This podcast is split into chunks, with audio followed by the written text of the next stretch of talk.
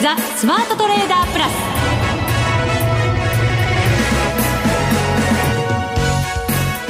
全国のリスナーの皆さんこんにちは。内田まさです。この時間はザ・スマートトレーダープラスをお送りしていきます。この方をご紹介しましょう。国際テクニカルアナリスト福永博之さんです。こんにちは。よろしくお願いします。よろしくお願いしますさて日経平均株価ですが今日は反落となりました、はい、1か月ぶりに3万2000円を割り込んでということですけれどもそうですね。配当権利落ちでしたけれどもそれを上回る下げ幅だったということでね、もうね本当上回るどころかっていう感じですけども、あのー、まあ、大体その、えー、昨日の時点で、えー、220円ちょっとあの配当落ちになるのではないかと言われてましたから、はい、まあ、取引開始早々は、まあ、それよりもちょっと少ないあの下げ幅広げる感じで始まったんですかね、うん、でその後、まあ強弱対立するような形でもみ合ってたんですけどやっぱりあの午前の引け間際ですか、はい、あの先物が急落して。そうですね、はい、で日経平均も、まあ、大幅安で終えてその後もまあ下落が止まらなかったとい。う形ですよね、はい、一時下げ幅が600円超える場面ありましたのでいや本当。どうなっちゃうのかなと思いましたけど。697円までいきましたからねそうなんですよね、ね、まあただそれはちょっとね戻して終わったということですけどね、はい、そうですね。まあその辺の背景もまあ、うん、あのはっきりとはしてないんですけどまあこうじゃないかなっていうのをちょっとお話ししたいのと、はい、それからあとあの今日の配当落ちでですね、まあ、先週お話した時にもあの配当落ち分狙えるかって話しましたが、ええ、まあ結果的にチャートではどんな形になってしまったのか、まあ、そこもあの合わせてお話をしたいなというふうには思いますね。そうですよね、はい、3万2000円もね本当なんとかずっとこらえてきたラインでもありましたからね、本当そうなんですよ、ね、そこ下回って大引けというのは一体どういう意味を示すのかどうなのかこの後詳しく伺っていきたいと思います、はい、それでは番組進めていきましょう。この番組はマネックス証券の提供でお送りします。スマートトレーダー計画よーいドンさあ、それでは引き続き福永さんにお話しいただきましょう。大引けの日経平均株価は 499円38銭安31,872円52銭で大引けとなりました。一番安かったのが5バーより直後ということで、はい、31,674円つける場面ありましたので、まあ、そこからは200円程度戻したかなという感じではありますが。そうですね。で、あの、下落の背景なんですけど、まあ、一つ言われているのは、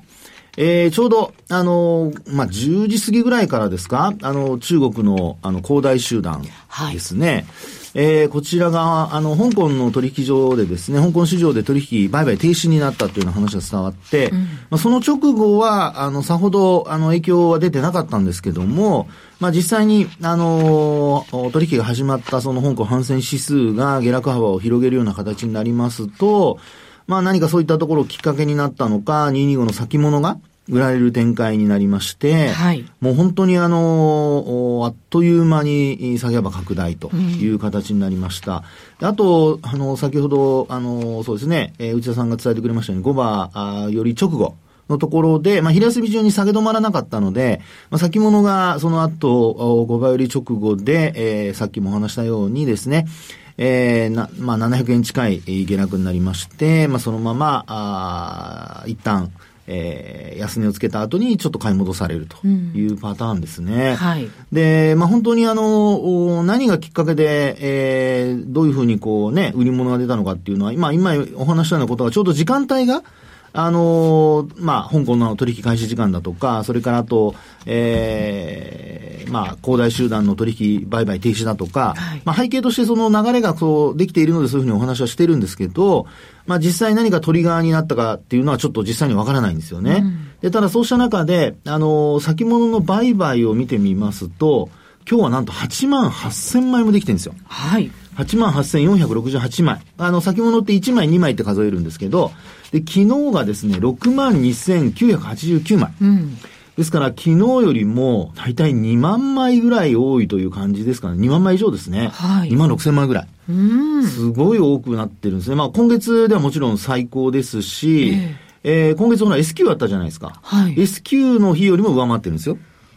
それすごいですね。ね。で、えー、こうやってですね、値動きが、まあ、あ結構、こう、下方向に振らされて、えー、結果的には買い戻しは入ったものの、戻りはそれほど、まあ、下落幅に比べると大きくなかったという形ですかね。はいで、先ほども話しましたように、何がポイントかっていうことは、ちょっと、まあ、はっきり分かってない中で、うん、まあ、これだけ下げてくると、やっぱちょっとマーケットって不安になってきますよね。いやそうなりますよね。えー、だから、利が乗ってるものを早めにちょっと利確しようとか、はい、早めに手放しておこうっていうね、損切りが入っても当然ですよね。そうですよね。で、まあ、そうしたことを考えますと、やっぱり、あの、指標としては、まあ、トレンドがどっちに向いているのかっていうのが結構その、今、内田さんの話にあったように、あの、投資家の損益状況と関係してくるので、はい、まあ、利が乗ってるものは売っておこうっていうことになると、例えば、まあ、短期で、売買している人が、まあ、今週買ったもので利が乗っているものは一旦売っておこうとか。あと、中長期で、あの、スイングトレードとかで、まあ、中期で見ている人たちも、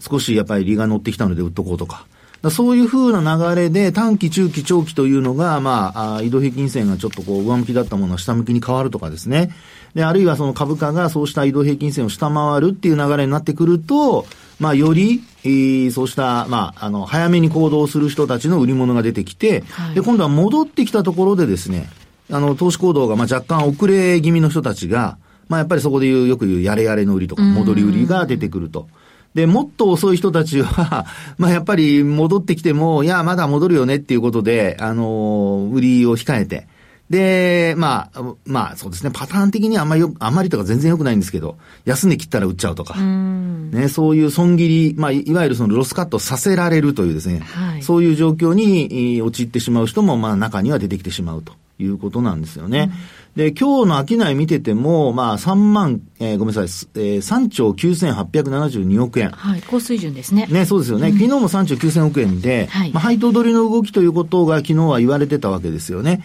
で、売買高も15億8600万株。で今日の売買高は16億6100万株。はい。ということで、まあ、昨日よりもやっぱりちょっと増えてるわけですけども、えー、1億株、今日、あ、1億株弱ですね。8000万株ぐらい増えたんですかね。ということなんですが、まあ、結果的に大幅安で終えてしまっているというところなんですよね。はい、で、今お話したように、そのトレンドがどう変わっていってるのかっていうことで見ますと、5日移動平均線が、まあ、あの、先週金曜日にですね、えー、25日線と75日線、まあ、特に25、えー、75日線ですね、えー、を下回るような形になりまして、で、今日ではもう明らかにその25日線も下回ってしまっているっていう形ですね。はい。で、あと、あの、先週、その、まああ、25日線と75日線を一旦木曜日、先週ちょうど木曜日ですよ。じゃなかったでしたっけね？一週間前。一週間前ですよね。うん、はい。上回ってたんですが、えー、まあ、結果的にこう下げる展開になりまして、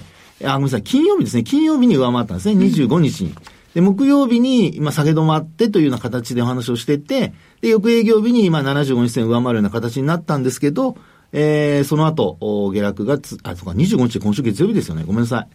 大変失礼しました。はい、私がだいぶ、ね、まあ、まだ休みボケなんでしょうか。まだ？本当にごめんなさい。もう本当ボケてますね。えっとね、21日が先週の木曜日ですよね。はい。えー、あ、ごめんなさい、水曜日ですね。水曜日ですね。はい。水曜日で、で、その日に、うん、えー、75日線とかを下回ってたんですけど、えー、っと、22日の日ですね。はい、はいですよね。あれ？またちょっと私ボケてます？なんか私のカレンダーおかしいのかな？先週は月曜日がお休みだったので。あ、そうそうそうそう。そうです、そうです。4日間しかなかったんですよ。営業日がね、ね、はい。だから、25日が金曜日で、これは間違いないですよね。で、えー、そうですね。はい。で、とにかくですね、とにかくしましょう。とにかく。もう本当ごめんなさい。もうごまかしちゃって、もう本当ね。25日の今週月曜日が、はい。はい。あのー、75日で上回ったわけですよ。はい。はい。で、その後に、えー、押し返されて、で、結果的にですね、今日、先ほど内田さんから話があったように、1ヶ月ぶりの3万2000割れ。はい。ということになってるわけですよね。ですから、まあ、いずれにしても、5日線を下回った状態が続いてきていて、で、なおかつですよ、あの、25日線これ横ばいだったまあ横ばいでは若干上向きだったんですけど、えー、まあここのところの下落でですね、結果的に75日線を上回るゴールデンクロスが期待されたんですが、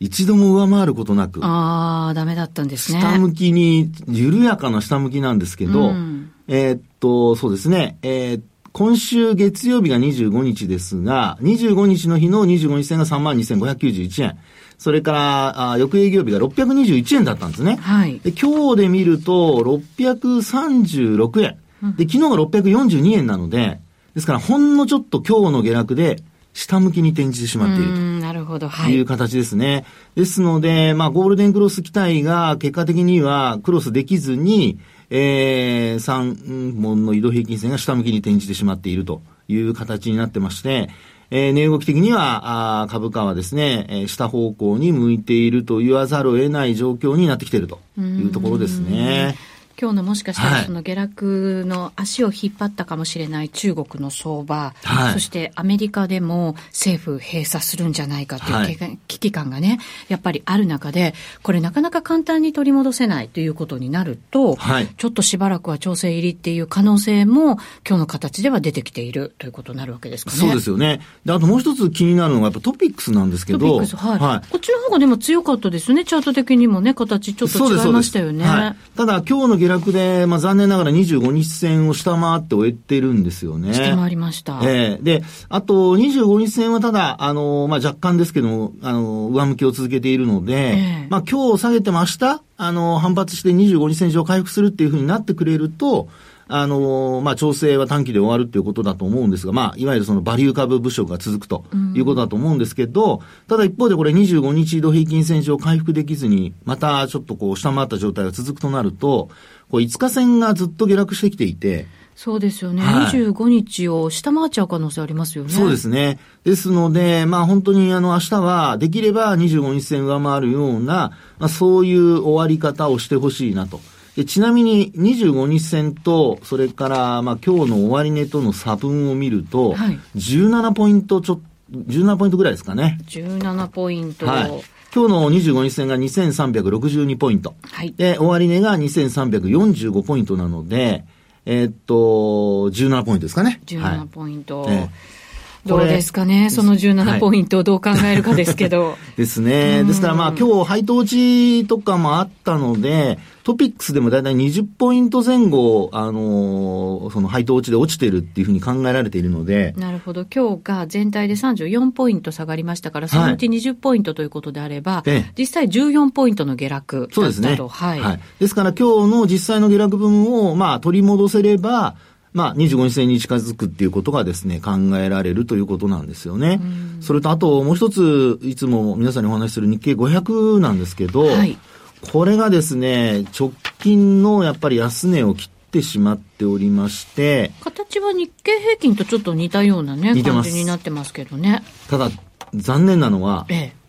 ボリンジャーバンドが、え。ええ。25日のボリンジャーバンドが実は外側に広がってきておりまして、トレンドが出ちゃう可能性がある。スクイーズから、はい。で、なおかつですね、マイナス2シグマを今日下回って、ほんの1ポイントぐらいなんですけど、ええ。マイナス2シグマ下回って終えてるんですよ。終値で。終値で。今日の、あの、私25日の移動平均線使ってますが、えー、ボリンジャーバンドがですね、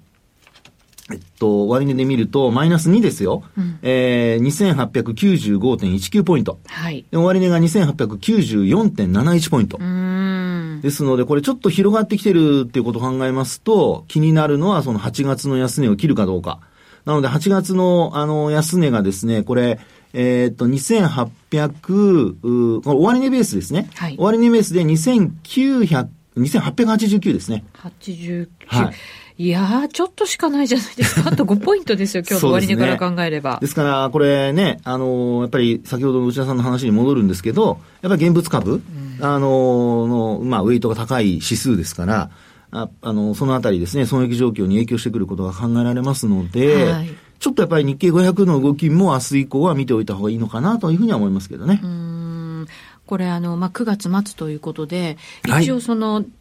あの、月末、期末とかいろいろあるわけじゃないですか。ええそれのやっぱりこう、需給的な売りということも多分あると思うんですよね。はい。どうなんでしょうね、これね。これ、時給的な売りって考えるとですね、えー、よくあるのはやっぱりリバランスだとか、はい、それからあとポジション調整っていうことがあるんですけど、まあ、あの、基本的にですね、えー、今日のように、こう、まあ、アンバランスというか、まあ、仮にその、何か、えー、中国の話題で、うん、えー、ポジション落とさなきゃいけない人たちがいて落としたということになると、えー、まあ、一過性で終わる可能性が結構高いんですよね。ね、もちろんありますよね。はい。ただ、内田さんの話にあるように、ポジション調整ではなくて、あの、実際にポジションを閉じ始めたってことになると、はい。まあ、やっぱり9月、あ、ごめんなさい、10月に入ってすぐに買い物が入ってこないと、ちょっとですね、えー、そのポジション閉じる動きが続く可能性があるのと、新たに金、あの、えー、買いが入ってこないってことが考えられますので、はい、そこはですね、やっぱり10月、まあ明日もそうですけども、10月スタートで、えー、まあ商い膨らむのか、それも買いで、えー、反発して膨らむのかどうかっていうところはちょっと注意して見ておかないとっていうふうには思いますけどね。うん。なんかヒントないですかね。ねえ。ねただね、これ、まあ、中、あの、長期のほら、加熱感っていう話をしてるじゃないですか。してたでしょ、ね、ずっとしてましたね。あれ、こんだけ、あの、トピックス下げてもまだサイコロジカルラインは91.66%ですよ。そうか、全然冷めないんですね。冷めてないんですよね。まあ、あの、先月よりも高い水準が続いていると。はい。ですから、ちょっと下げて明日終わるっていうようなところになると、91.66%の状態で終えるということになるので、そうなると翌月以降の、やっぱりまだ調整が続く可能性が出てくるかなと。でちなみに、あの、終値で見ると、2332ポイントが、あ先月の終値なので、はい、8月の終値なので、これを下回らなければ、91.66が続くと。いうことになります。あと13ポイントぐらい ?12 ポイントぐらい？うん、そうですね。下げて終えた方がいいのか、それとも下げずに終えた方がいいのか、難しいですね。どっちなんでしょうね。いやこれね、ちょっともう時間がなくなりましたので、また次回お話したいと思います。皆さんも考えてみてください。お預けになっちゃいましたけど。はい、ね加熱感を収めてほしいと思いつつ、下げてほしくないという気持ちとね、これだけやっぱりちょっと大きく下がった後なので、はいね、自立反発でもしてほしい ちっちゃ、ちっちゃな声になっちゃいました。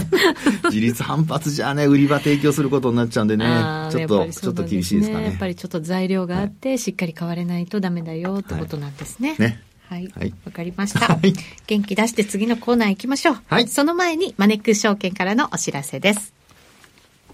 投資家の皆様、マネックス銘柄スカウターをご存知ですか？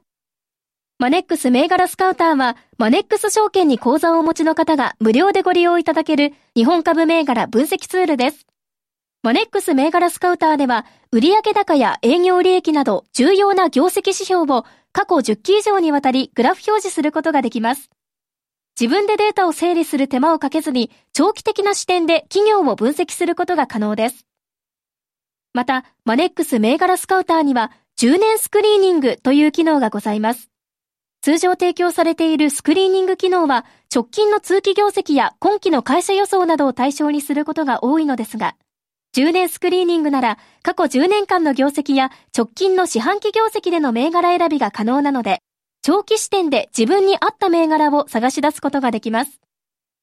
さらに、マネックス銘柄スカウターはスマートフォンへの表示最適化も行っているので、外出先などでも場所を選ばずスムーズに銘柄分析を行っていただけます。また、マネックス銘柄スカウターの活用術も、マネックス証券のセミナーやホームページで紹介していますので、ぜひご覧ください。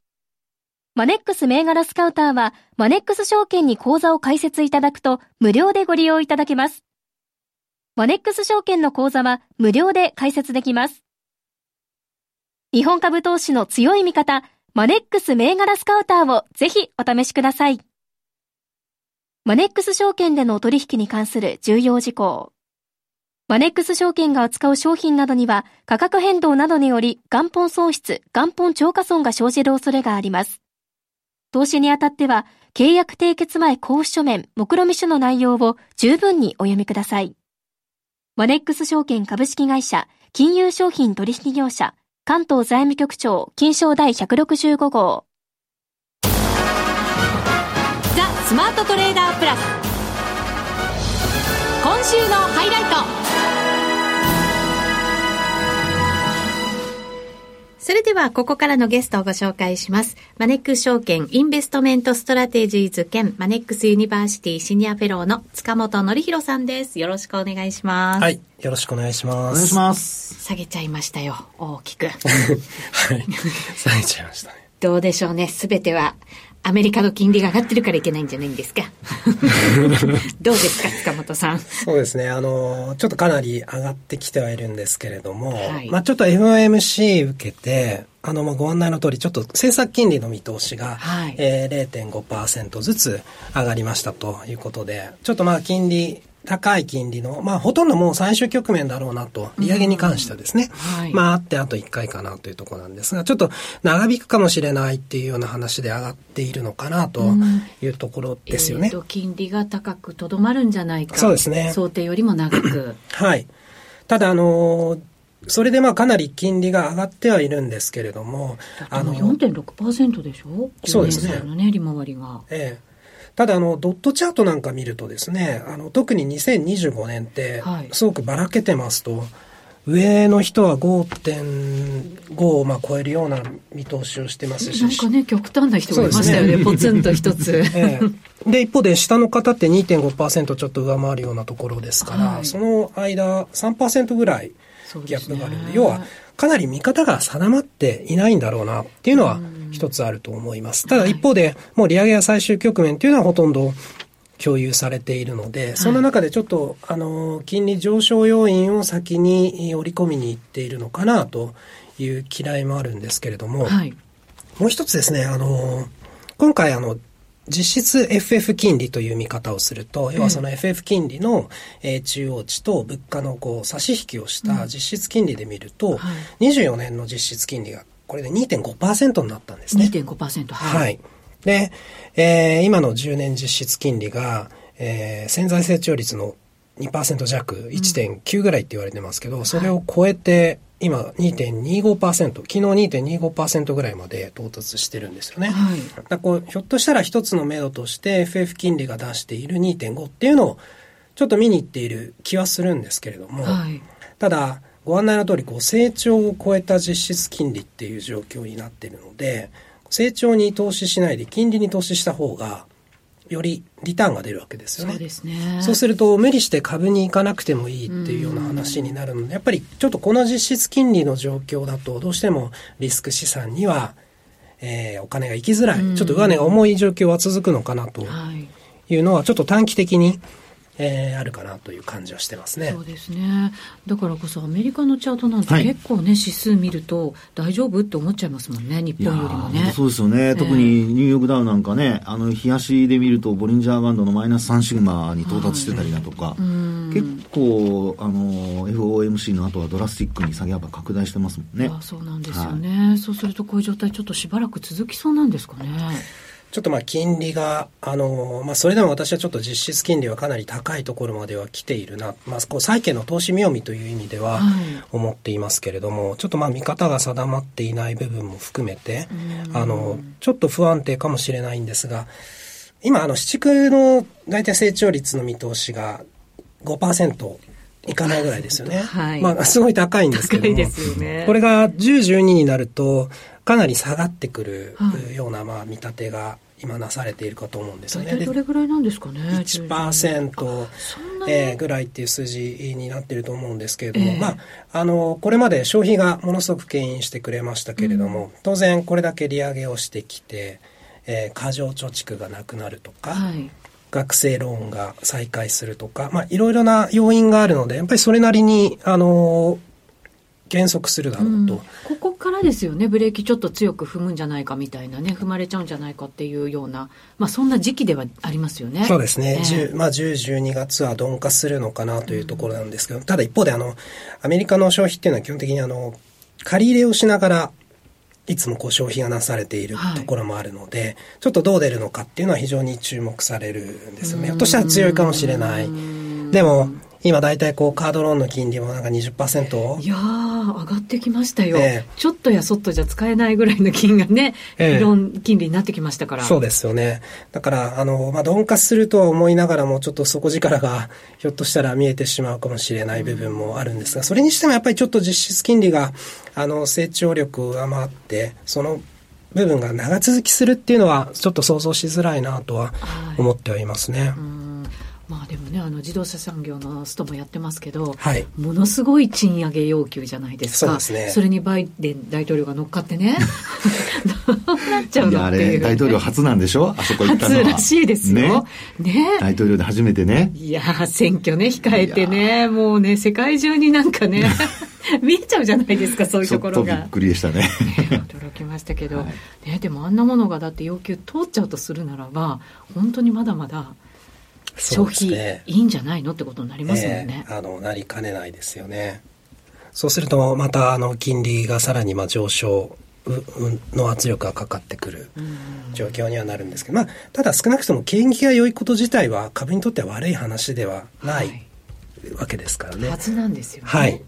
そうすると、まあ、新たなこう景気サイクルを見に行くような局面っていうのを期待してもいいかもしれないんですけども、基本的にはやっぱりちょっと経験則で考えると、今までって利上げをすると景気がやっぱどっかで腰折れしてしまってまた利下げっていうようなパターンにはなってきたのでで今回もまあ利上げが最終局面であればちょっとここからは鈍化を見守っていくっていうのがまあ一つのまあこうメインストリームになってるのかなと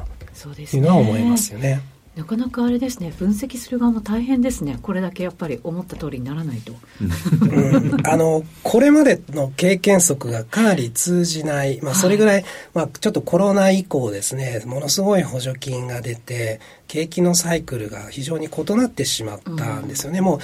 通常あの、インフレがピークを打つ、今回ももうピークを打ってますけど、ピークを打つ時っていうのは大体リセッションの最中なんですよね。今回はリセッションがないのに、インフレが上がってしまって、そしてピークアウトしてるんで、やっぱりかなり今までとは違う経験則でちょっと語るべきではない状況には入ってきてますよね。そうですね。ただ、なんとなく先行しているイギリスなんかは、やっぱり利上げももうやめて、っていうふうな感じにしましたけど、やっぱり消費なんかにちょっと影響出てきてますもんね。そうですね。はい。そうなってくるというふうにアメリカを当てはめていいのかどうなのか。そうですね。ちょっと特に消費が圧倒的に強い状況なので、この部分はあのちょっと見守っていく必要。まあ、ただ、鈍化してくれる方が全体的にあの、はい、ハッピーな感じにはなりますけどね。うん、そうですよね、えー、一旦やっぱりこうねソフトランディング的なものがあってまた再浮上していくっていうようなね。アメリカの人はねみんな楽観的ですから。全然気にしないと思いますよ。給料上がるもんだと思ってるんじゃないですか。まあ確かにね上がら 40%4 年間投げろってすごい要求してますからね。すごいですよね。下手したら1.5倍ですよ。複利計算なんかで考えたら。恐ろしいですよ。ねえ ごめんなさい余計なことどうします？そうなったら塚本さんも。アメリカ行っちゃうとか。給料高いこれ 自動車産業に就職する。いやいやアナリストで。アナリストでね、はい、ごめんなさい。あの低金利っていう今までのちょっと世界とはだいぶ違うあれですよね。金利があってインフレがあってっていうようなちょっとそういうサイクルで動く感じにはなりますけどね、ね、ちょっとなかなか現段階では想定しづらいですけどね。まあでも金利があるってことは我々本当はいろんなやっぱり投資を選べるっていうことにもなるわけですから、そうですね。それはプラスだと考えてもいいことなのかもしれませんけどね。ええ。あと我々の場合特に今債券投資がそうなんですけども、やっぱり金利が上がると価格はやられてしまうんですよね。うん、ただあのじゃあ実際投資してるとどうかっていうと、はい、そんなにやられてないんです。むしろリターンが出ているのはやっぱりドル円が一緒に動いてくれるんで、金利上昇の円安の分だけですね、円建てではあの十分リターンが取れているという部分もあるので、国内投資家目線でいくとそんなに金利の上昇っていうのは、まあ、当然よくはない話ですけれども、あの為替も含めたトータルのリターンとしては良い。と思ってます、はい、さあお別れのお時間でございます。それではまた来週お目にかかります。この番組はマネックス証券の提供でお送りしました